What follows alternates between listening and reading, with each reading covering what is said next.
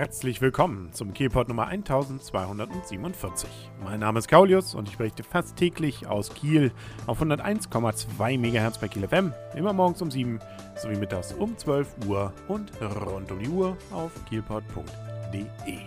Es war mal wieder Derby-Zeit in Kiel, sprich also der THW Kiel hat gegen die SG Flensburg-Handewitt spielen müssen, dürfen, können und äh, hat das Ganze mal wieder, man muss sagen, fast schon in langweiliger Serie gewonnen mit 34 zu 27. Man war wirklich souverän, soweit man es jetzt den Nachrichten entnehmen konnte. Es war immerhin schon das 51. Nordderby und äh, ja, da hat man nichts anbrennen lassen, auch wenn es zur Halbzeit noch ein bisschen knapp war, 15 zu 13 nur, aber die zweite Halbzeit, die hat es dann auf jeden Fall rausgerissen. Und man höre und staune, es war der 14. Sieg in Serie gegen Flensburg-Handewitt. Das Ganze war übrigens ein Nachholspiel, was bedeutet, dass sich in der Tabelle noch nicht viel getan hat. Aber auch da, viele Spieltage liegen noch vor uns. Man kann durchaus wieder den Meister noch machen. Ob Kiel ja Kiel jetzt in nächster Zeit nochmal Meister wird, gut ausgeschlossen ist natürlich nichts und es ist dann natürlich auch nicht schade, wenn man ein entsprechendes größeres Stadion hätte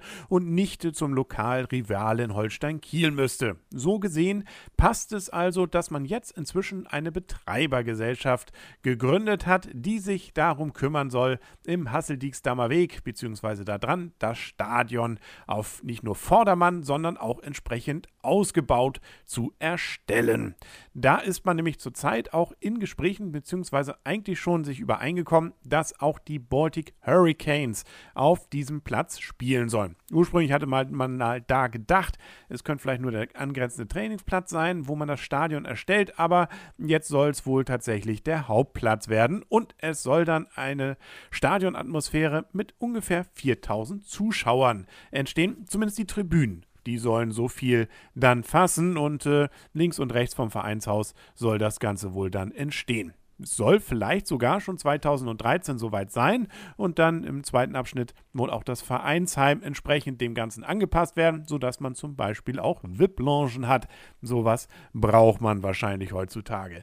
Die Stadt Kiel ist jetzt von diesen Plänen wohl ein bisschen überrascht worden. Zumindest Herr Todeskino hat sich dazu Ende letzter Woche geäußert und hat nochmal darauf hingewiesen, ja, so ein Stadion ist zwar schön, es wäre ein begrüßenswerter Vorstoß, so sagt er nämlich, wenn diese Initiative es schafft, das Kieler Stadion zu modernisieren, würde die ganze Stadt davon profitieren. Das klingt ja erstmal positiv. Ähm, jetzt heißt es allerdings in der Pressemitteilung der Stadt Kiel weiter, zuvor, das machte Todeschi unmissverständlich deutlich laut dieser Meldung, muss ein entsprechendes Bauleitplanverfahren mit dazugehörigen Gutachten auf den Weg gebracht und abgeschlossen werden. Wörtlich sagt Bürgermeister Todeskino, es ist unter anderem zu prüfen, wie sich ein solch dimensioniertes Projekt in die Nachbarschaft und die Verkehrssituation einfügt. Das Stadtplanungsamt werde in Kürze wohl mit Gesprächen mit den Beteiligten einsteigen, um dann auch Details über die Pläne der Initiatoren zu erfahren.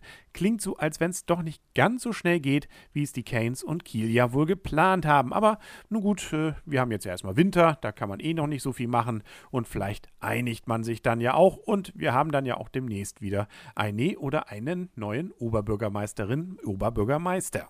Völlig losgelöst von den Ämtern des Bürgermeisters oder Oberbürgermeisters ist übrigens die Sammelaktion zum Grünabfall. Der Abfallwirtschaftsbetrieb diesbezüglich geht nämlich in seine Endrunden bei seiner Herbsttour und äh, dreimal werde man also jetzt wohl noch mit Sammelfahrzeugen bis Ende November immer sonnabends von 8 bis 12 in wechselnden Stadtteilen zu Gast sein und dort kann man dann eben, wie gesagt, seinen Grünabfall entsprechend entsorgen. An diesem Samstag jetzt, den 10. November, stehen sie in Schicksee in der Graf-Luckner-Straße, das ist zwischen Langenfelde und Seekante.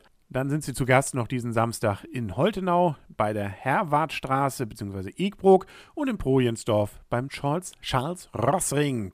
Eingeworfen werden darf ein Kubikmeter Kleinholz aus dem privaten Haus und Kleingarten. Dann eine Woche später, am 17. November, geht's nach Meimersdorf, Welsee und Moorsee und dann am 24. November noch nach Susdorf, Düsternbrook und Schreventeich. Und hoffentlich nicht für die Tonne war diese Folge vom Kielport für Sie. Dann schalten Sie doch morgen wieder ein, hier auf 101,2 MHz bei Kiel FM und auf kielport.de. Bis dahin wünscht alles Gute, euer und ihr Kaulius und tschüss.